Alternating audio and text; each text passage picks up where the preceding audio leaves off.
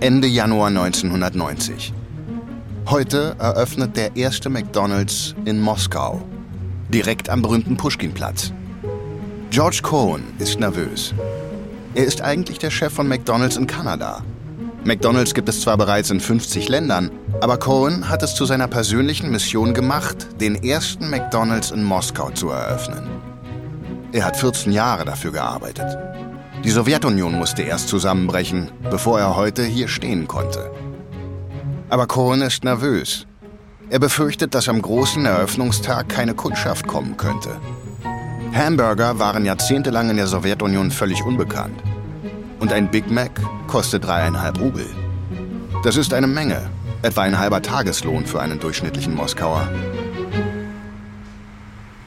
Cohen ist heute besonders früh zum Pushkin-Platz gekommen, in der Hoffnung, dort eine Menge wartender Kundinnen und Kunden zu sehen. Aber der Platz ist menschenleer. Nur das Personal arbeitet in der hell erleuchteten McDonalds-Filiale. Und ein Polizist patrouilliert einsam auf dem Vorplatz. Cohen geht auf den Polizisten zu. Ich dachte, es würden mehr Leute hier sein. Da sind Leute, um die Ecke. Der Polizist deutet in eine Seitenstraße. Dort stehen weitere Polizisten und bewachen eine Absperrung. Und hinter der Absperrung stehen Menschen. Sehr viele Menschen. Hunderte, wenn nicht Tausende. Wartende Kundinnen und Kunden, soweit Cohen sehen kann. Sie alle stehen hier, um ihren ersten Burger von McDonald's zu probieren. Cohen geht auf den Polizeichef zu. Entschuldigen Sie, wann werden Sie die Leute endlich durch die Absperrung lassen? Wir werden sie in kleinen Grüppchen ab 9.30 Uhr durchlassen. Kleine Grüppchen will Cohen nicht. Er will große Menschenmassen für die Fernsehkameras. Cohen legt behutsam seine Hände auf die Metallbarrikade, bereit, sie beiseite zu ziehen. Er blickt in die Menge vor sich. Die Leute sind ruhig, aber angespannt. Cohen ist sich nicht sicher, ob es Aufregung oder Angst ist. Er wendet sich an den Polizeichef. Es muss doch schon halb zehn sein, oder? Der Polizeichef zuckt mit den Schultern. Für Cohen ist das nahe genug an einem Jahr. Er zieht die Absperrung beiseite und die Menge setzt sich in Bewegung. Die Menschen laufen langsam auf die leuchtenden goldenen Bögen zu und bleiben vor der Tür stehen. Heute eröffnen wir den ersten McDonald's in Moskau. Kleine McDonalds-Fähnchen werden geschwenkt und sogar lebensgroße Donald Duck-Maskottchen sind anwesend. Dann eröffnet die Filiale endlich. Als der Moskauer McDonalds um Mitternacht schließt, hat das Personal mehr als 30.000 Moskauerinnen und Moskauer bedient. 30.000 Menschen, die stundenlang auf einen Big Mac gewartet und ihren McDonalds-Müll als Souvenir behalten haben. Die Eröffnung in Moskau bestätigt den Status von McDonalds. Die Burgerkette ist zur globalen Ikone geworden.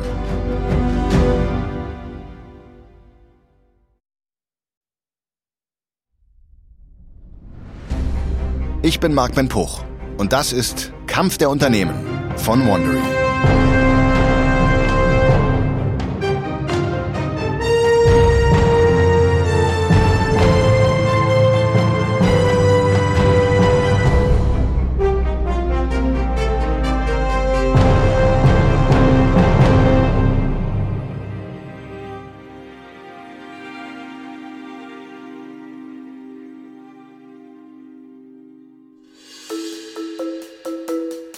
Der letzten Folge ist Burger King über McDonald's regelrecht hergezogen und landete damit zunächst einen Volltreffer. Aber die Kampagne ging nach hinten los. Burger King verlor die Nerven und dadurch wertvolle Marktanteile. Fast ein halbes Jahrhundert lang hat sich McDonald's jeder Veränderung widersetzt. Sowohl den Veränderungen im Lebensmittelwettbewerb als auch den Veränderungen des Geschmacks der Kundschaft. Doch das soll sich nun ändern. Denn Burger King hat hart daran gearbeitet, eines seiner beliebtesten Produkte zu verbessern. Und das wird auch McDonald's nicht kalt lassen.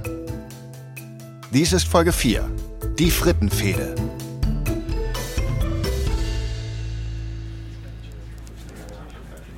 November 1997 in Oak Brook, einer Kleinstadt in Illinois. Die Top-Managerinnen und Manager von McDonald's sitzen mit ernsten Mienen in der Schaltzentrale des Unternehmens Im Raum stehen nur ein großer runder Tisch und ein paar Stühle. Der Raum soll keine Gemütlichkeit ausstrahlen, sondern Kampfbereitschaft. Und genau das ist es, was der grauhaarige CEO von McDonald's, Jack Greenberg, heute will. Burger King wird seine neuen Pommes schon im Januar auf den Markt bringen. Also müssen wir es vorbereiten. Was wissen wir bis jetzt? Ich habe die Information bekommen, dass Burger King eine große Kampagne für die neuen Pommes plant.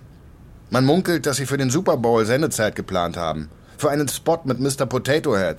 Aber das Wichtigste ist, sie werden in den neuen Spots anscheinend behaupten, dass ihre neuen Pommes unsere in den Geschmackstests geschlagen hätten. Das lässt den Raum verstummen. McDonald's betrachtet seine Pommes als die zentrale Säule des Erfolgs der gesamten Kette. Wenn die Pommes von Burger King merklich besser sind, hat McDonald's ein Problem. Greenberg weiß, dass McDonald's diese Bedrohung schnell und konsequent angehen muss. Jede einzelne Pommes, die in unseren Restaurants serviert wird, muss perfekt sein. Ich möchte, dass die Mitarbeiterinnen und Mitarbeiter in den Restaurants ständig die Garzeiten und Öltemperaturen überprüfen. Wenn wir das richtig machen und uns auf die Pommes fokussieren, werden wir gewinnen. Als die aufgeregten Führungskräfte den Sitzungsraum verlassen, spricht Greenberg ein stilles Gebet, dass sie das Pommes-Problem lösen können. Ansonsten werden sie von Burger King in die Pfanne gehauen. Es ist Dezember 1997 und der Burger King Franchise-Nehmer Julian Josephson fühlt sich schon wie ein Kind an Heiligabend. Er beobachtet, wie eine Kiste nach der anderen aus einem LKW ausgeladen wird und in eines seiner Restaurants in San Diego wandert. In diesen Kisten sind die neuen Pommes von Burger King. Pommes, von denen der schnauzbärtige Josephson hofft, dass sie die Rettung für die Kette sind. Josephson hat von der Burger King-Zentrale bereits viel über diese Fritten gehört. Ihm wurde gesagt, dass jede Pommes mit Stärke beschichtet sei, um sie länger heiß zu halten und extra knusprig zu machen. Er hat gehört, dass diese Pommes so gut sind, dass in den Geschmackstests 57 Prozent der Leute sie den weltberühmten Pommes von McDonald's vorgezogen haben. Aber Josephson hat diese Wunderpommes selbst noch nicht probiert. Bis jetzt hat sie die Zentrale streng unter Verschluss gehalten. Er reißt eine der Schachteln auf, holt eine Tüte mit gefrorenen Pommes heraus und geht in die Küche. Die neuen Pommes sind da. Probieren wir sie. Eine Mitarbeiterin liest sich die Anweisungen auf der Tüte durch. Sie lässt die Pommes in die Fritteuse gleiten und beobachtet, wie das Öl sprudelt. Als sie den Korb wieder herauszieht, ist sie verwirrt. Die Pommes sind alle zu einer Masse verklumpt. Äh, da habe ich wohl was falsch gemacht. Sie kippt die Masse in den Müll und beginnt von vorn. Wenige Minuten später bringt sie Josephson eine Portion Pommes. Entschuldigen Sie die Wartezeit. Die erste Ladung ging schief. Die beiden schnappen sich eine Handvoll Pommes und beginnen zu kauen. Und mit jedem Biss platzt ein Stück ihrer Hoffnungen. Die sind zäh und äh, schmecken irgendwie nicht nach Kartoffeln. Äh, sind Sie sicher, dass Sie die richtig zubereitet haben? Josephson und sein Team sind nicht die einzigen, die enttäuscht sind. Überall stellen die Burger King Restaurants fest, dass selbst die kleinsten Abweichungen von den Kochanweisungen schwerwiegende Folgen haben. Die Pommes werden zwar knusprig, schmecken aber nach fast nichts. Aber es ist zu spät, etwas zu unternehmen. Eine 70 Millionen Dollar Marketingkampagne, umgerechnet fast 100 Millionen Euro, ist bereits im Gange. Und am 2. Januar 1998 kommen die neuen Pommes auf den Markt, begleitet von einer Flut an TV-Spots. Mit Mr. Potato Head in der Hauptrolle, einem Spielzeug mit Kultstatus in den Vereinigten Staaten. Burger King stellt heute unglaublich leckere neue Pommes vor. Ein besonderer Gast wird gleich etwas verlesen. Hier ist er auch schon. Au. Ähm, im Namen von Burger King ist es mir eine Ehre, die Pommes vorzustellen, die die Geschichte verändern werden.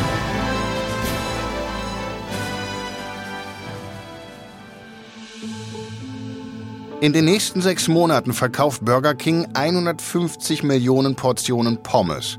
Deutlich mehr als im Vorjahr. Aber die neuen Pommes überzeugen die Leute nicht. Im Gegenteil, sie vergraulen sie eher. Ende 1999 verkaufen die Restaurants von Burger King 14% weniger Pommes. Als Burger King im Frühjahr 2001 die Rezeptur wieder ändert, hat das Unternehmen bereits wertvolle Marktanteile verloren. Aber McDonald's ist nicht in der Lage, Burger Kings selbstverschuldetes Unglück für sich zu nutzen. Denn das Unternehmen steht kurz davor, zum ersten Mal seit fast 40 Jahren rote Zahlen zu schreiben.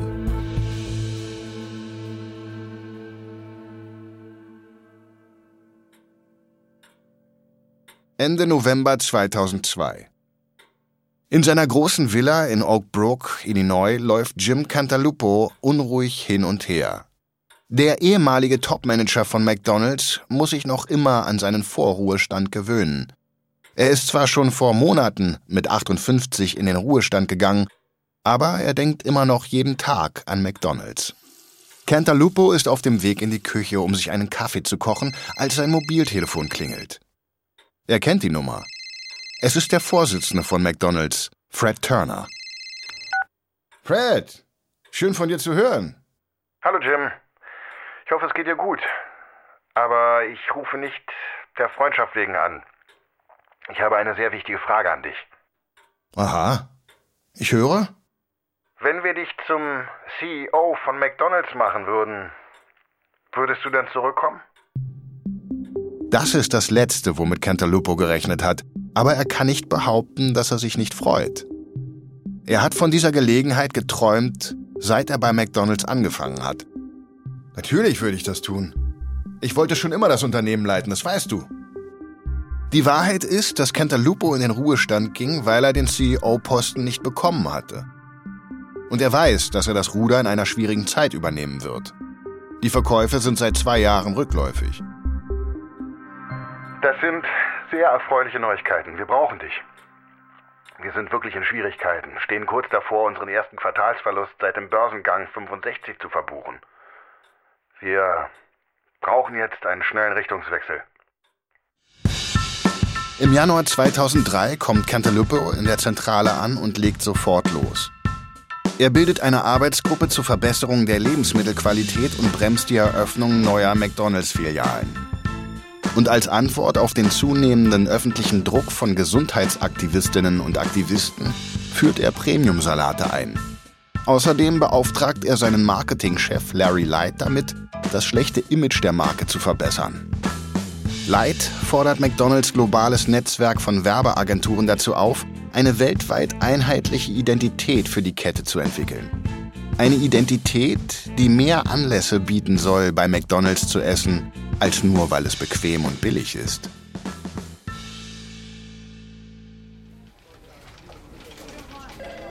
Mai 2003.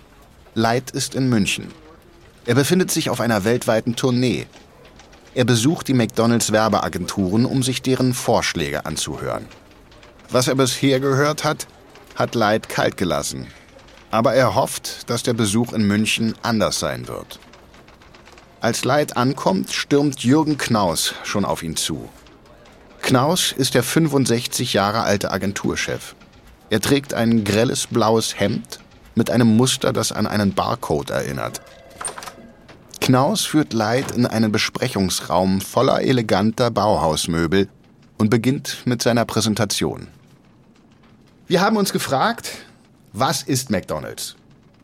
McDonald's ist ein Ort, an dem man Spaß hat. Ein Besuch bei McDonald's gehört zu den einfachen Freuden des Lebens. Aus diesem Gedanken heraus haben wir einen Slogan entwickelt. Ich liebe es. Das ist zeitlos. Jeder auf der Welt versteht das Konzept der Liebe und es ist anpassungsfähig. Nicht schlecht. Das hat Potenzial. Wir haben noch mehr. Eine globale Identität muss unabhängig von der Sprache verstanden werden. Warum also bei bloßen Worten aufhören? Wir haben eine Audiosignatur geschaffen, die genau wie der Slogan sofort erkennbar und flexibel genug ist, um mit jedem Musikgenre verwendet zu werden. Sie lautet Bada ba ba ba. Pada ba ba was? Fast. Mit Musik ist es einfacher zu verstehen. Knaus startet den CD-Player im Zimmer. Ba-da-ba-ba-ba. Ich liebe es. Light lehnt sich vor. Spielen Sie es noch einmal ab. Ba-da-ba-ba-ba. Ich liebe es. An diesem Abend fliegt Light mit einem Ohrwurm nach Hause. Er weiß, dass er gerade gefunden hat, wonach er so lange suchte.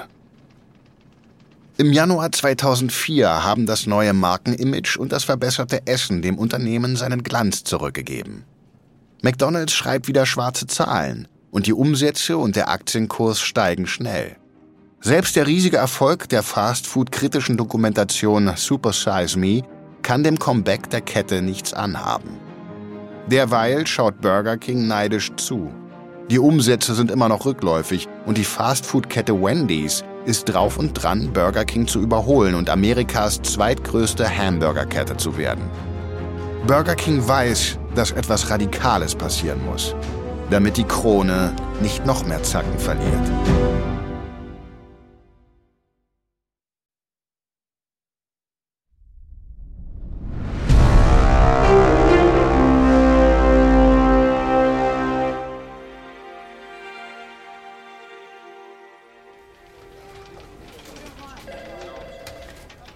Es ist Januar 2004 und im Büro der Werbeagentur Crispin Porter Bogaski in Miami klingelt das Handy von Andrew Keller. Er ist der jugendlich wirkende Kreativchef der Agentur. Hallo, Andrew Keller hier. Hallo, hier ist Russ Klein, Marketingchef bei Burger King. Keller wird hellhörig. Ein Auftrag von Burger King wäre sehr gut. Hallo, was kann ich für Sie tun? Wir möchten, dass Ihre Agentur uns eine Kampagne vorschlägt. Etwas Überraschendes. Also wir glauben, dass Sie die Art Kreativagentur sind, die so etwas liefern kann. Klingt gut. Was ist die Aufgabe? Wir führen im April ein Hähnchensandwich namens Tender Crisp ein. Es handelt sich um ein paniertes Hähnchenfilet mit Mayo, Salat und Tomate. Wir brauchen alles, von TV-Werbung über eine Website bis hin zu Headlines auf unseren Getränkebechern. Entschuldigung, sagten Sie, Tender Crisp kommt im April auf den Markt? Ja, deshalb möchte ich nächste Woche Ihre Präsentation hören. Das Team wird weniger als drei Monate Zeit haben, um eine ganze Kampagne zu entwickeln. Das ist extrem wenig Zeit, aber die Agentur darf sich diese Gelegenheit nicht entgehen lassen. Eine Woche später sind Keller und sein Team in der Zentrale von Burger King. Sie haben rund um die Uhr gearbeitet. Das Adrenalin hat sie wachgehalten. Keller öffnet seinen Laptop und beginnt mit seiner Präsentation. Heutzutage wollen die Menschen sich ausdrücken und individuell sein. Deshalb werden wir Burger Kings Have It Your Way für die heutige Zeit neu interpretieren. Keller drückt auf eine Taste seines Laptops und auf dem Bildschirm erscheint ein Foto. Ein Mann in einem Hühnerkostüm. Klein ist schockiert und verwirrt. Das hat er nicht erwartet. Was zur... Darf ich vorstellen? Das Subservient Chicken, das unterwürfige Huhn. Die Verkörperung, wenn man so will, des Have it your way. Wie Burger King tut das Huhn alles, was sie sich wünschen. Das unterwürfige Huhn wird die Hauptrolle in den TV-Spots spielen. Aber das, was die Öffentlichkeit völlig zum Ausflippen bringen wird, ist der Internetauftritt. Auf der interaktiven Website können die Leute es dazu bringen, alle möglichen Dinge zu tun. Zum Beispiel herumspringen oder tanzen. Das ist genau die Art von überraschender Kampagne, die Burger King braucht. Als Keller fertig ist, grinst Klein von Ohr zu Ohr. Ich liebe es. Ich möchte, dass Sie die Kampagne für das unterwürfige Huhn machen. Ich brauche sie nächsten Monat. Trotz der knappen Zeit ist Keller erleichtert, dass das Huhn gut ankommt. Aber Klein ist noch nicht fertig. Wir richten unser gesamtes Marketing darauf aus. Das wird definitiv die 19- bis 35-jährigen Männer ansprechen. Wir müssen durch ausgefallene Kampagnen echte Superfans der Marke schaffen, um vor Wendy's zu bleiben. Ich gebe Ihnen also den Burger King-Auftrag. Alle 350 Millionen davon. Keller und sein Team schauen sich mit offenen Mündern an. Sie wären schon mit einem einmaligen Auftrag von Burger King zufrieden gewesen. Stattdessen haben sie einen der größten Werbeaufträge für Fast Food aller Zeiten an Land gezogen. Und Kleins Vertrauen ist gut angelegt. Ende März kommt Keller zurück, um Klein eine Vorschau auf die Website des unterwürfigen Huhns zu geben.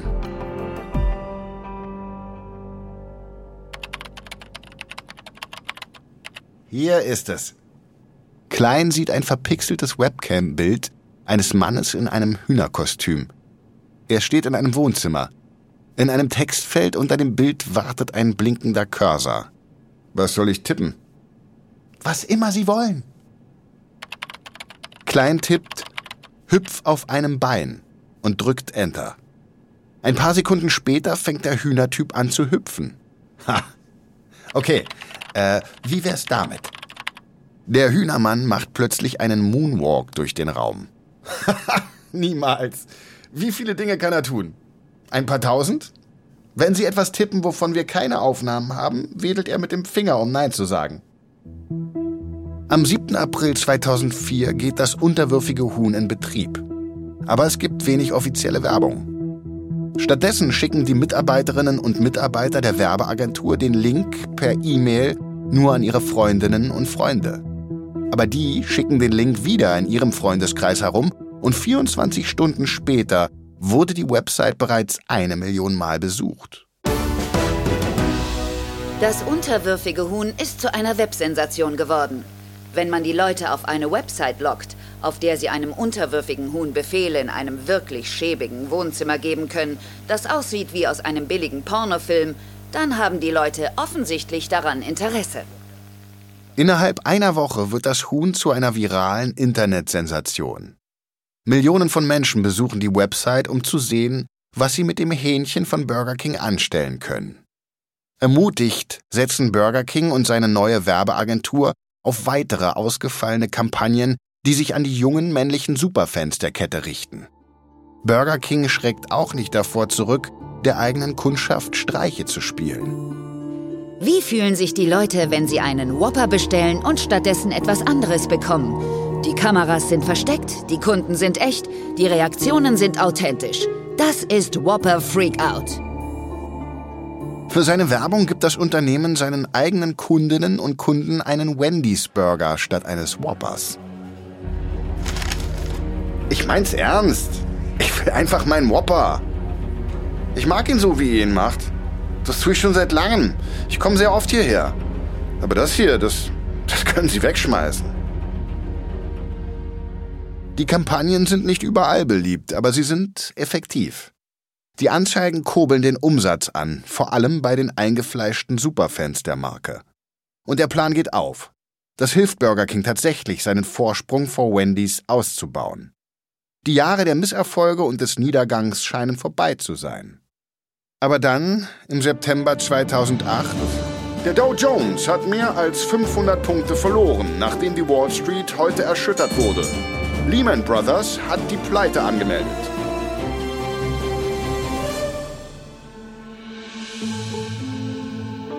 Die Pleite von Lehman Brothers löst eine internationale Wirtschaftskrise aus. Und auch Burger King zählt zu den Opfern. Um die Superfans zu gewinnen, hat das Unternehmen hunderte Millionen Euro für Werbekampagnen ausgegeben, die sich vor allem an den Durchschnittsbürger richten. Und dessen kleines Einkommen hat sich gerade in Luft aufgelöst.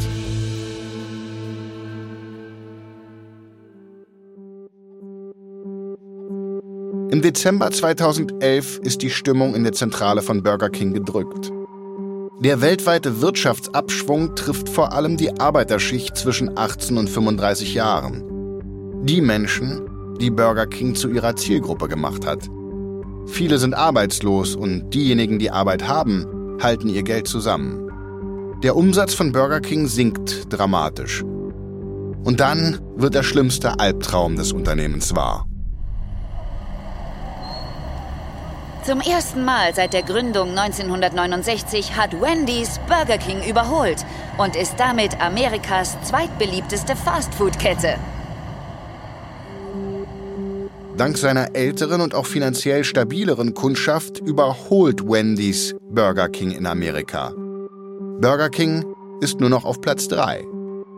Das ist eine schlechte Nachricht für die neuen Eigentümer von Burger King. 3G Capital hatte das Unternehmen 2010 für 3 Milliarden Dollar gekauft, umgerechnet ungefähr 4 Milliarden Euro. Glücklicherweise ist das Team von 3G überzeugt, genau den richtigen Mann zu kennen, um Burger King wieder auf die Beine zu bringen.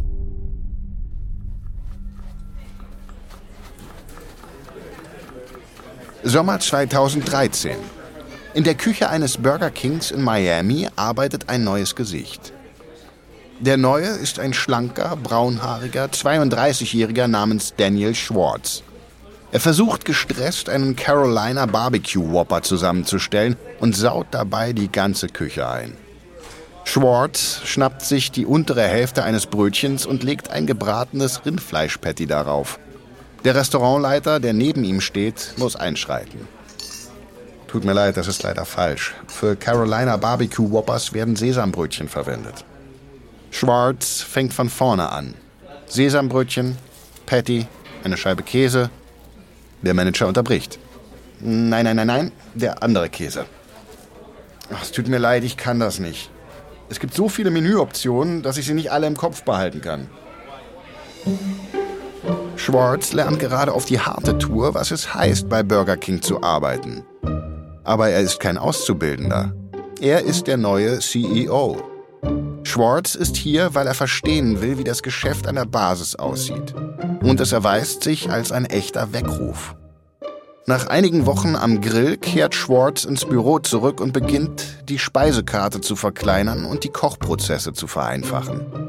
Dann fügt er Nicht-Burger-Produkte wie Wraps und Premium-Cafés hinzu, um Burger Kings Anziehungskraft über die Superfans hinaus zu erhöhen.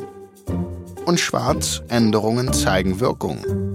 Anfang 2015 schleicht sich Burger King wieder an Wendy's vorbei und erobert seinen Status als Amerikas zweitgrößte Burgerkette zurück.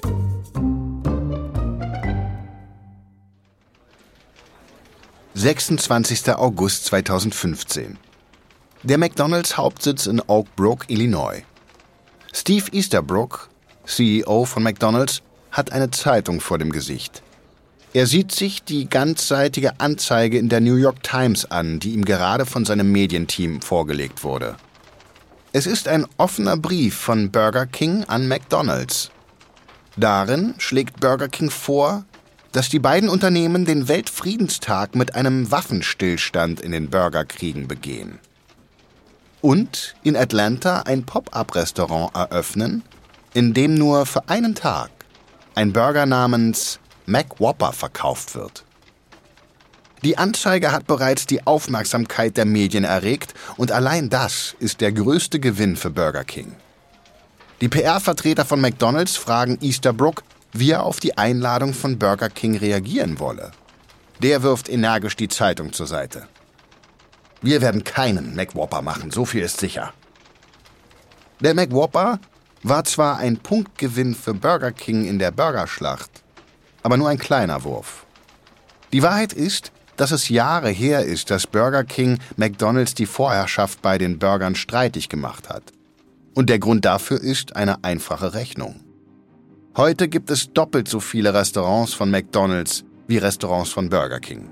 Auch in Deutschland ist McDonald's weiter verbreitet und hat doppelt so viele Filialen wie der Konkurrent. Es waren Burger King und McDonald's, die einen bescheidenen Snack wie den Hamburger zu einer Waffe machten, um damit globale Imperien aufzubauen und dabei die Essgewohnheiten der ganzen Welt zu verändern. Aber einen Waffenstillstand zwischen beiden wird es offensichtlich niemals geben. Denn das Fastfood-Geschäft ist weiterhin sehr lukrativ. Und beide Unternehmen werden alles dafür tun, um an der Fastfood-Spitze zu bleiben.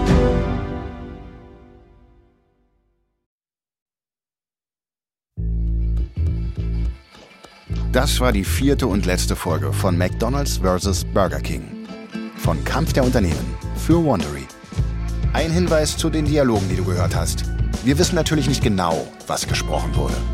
Alle Dialoge basieren nach bestem Wissen auf unseren Recherchen. Kampf der Unternehmen ist eine Produktion von Studio J für Wondery. Ich bin Marc Puch. Und ich bin Aline Staskowiak. Tristan Donovan hat diese Geschichte geschrieben. Bearbeitet von Emily Frost. Kilian Mazurek hat die Folge übersetzt und adaptiert. Produzent von Studio J, Janis Gebhardt. Das Sounddesign haben Bay Area Sound und Fabian Klink gemacht. Wandery, Producer Patrick Fiener und Tim Kehl. Executive Producer Jessica Redburn und Marshall Lewand.